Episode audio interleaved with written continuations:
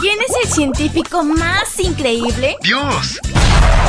Bienvenido a la matutina de adolescentes y prepara lápiz y papel. El increíble laboratorio de Dios.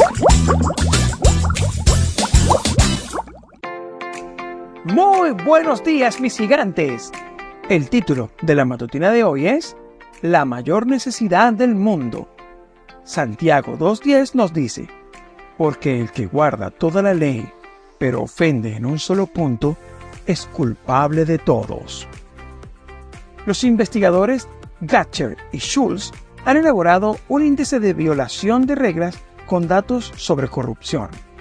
La idea era comprobar si la corrupción predominante interfería en la integridad de los ciudadanos. Los investigadores seleccionaron a 2.568 estudiantes de 23 países y les realizaron una sencilla prueba de integridad. Los alumnos tenían que lanzar un dado y decir qué número aparecía.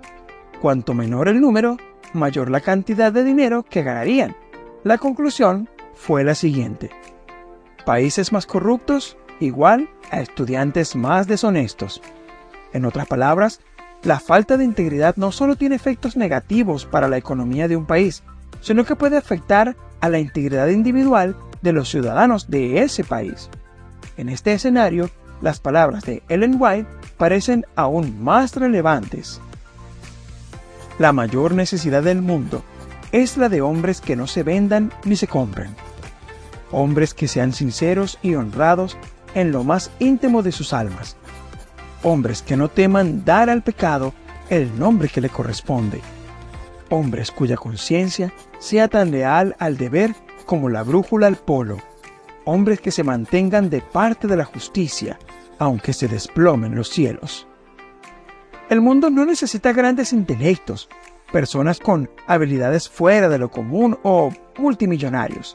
El mundo necesita personas de carácter celestial, pero ese tipo de carácter no es fruto de la casualidad. Es necesario renunciar al yo para ponerse al servicio del amor a Dios y a la humanidad. Así que hoy te invito a que seas el tipo de persona que el mundo necesita.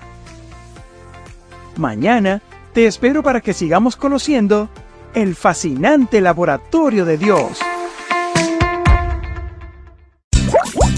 Fue divertido. Aprendimos sobre grandes personajes de la ciencia. Amistad, salud, creacionismo y mucho más. El increíble laboratorio de Dios. Esta fue una presentación de Canaan Seven Day Adventist Church y DR Ministries. Hasta la próxima.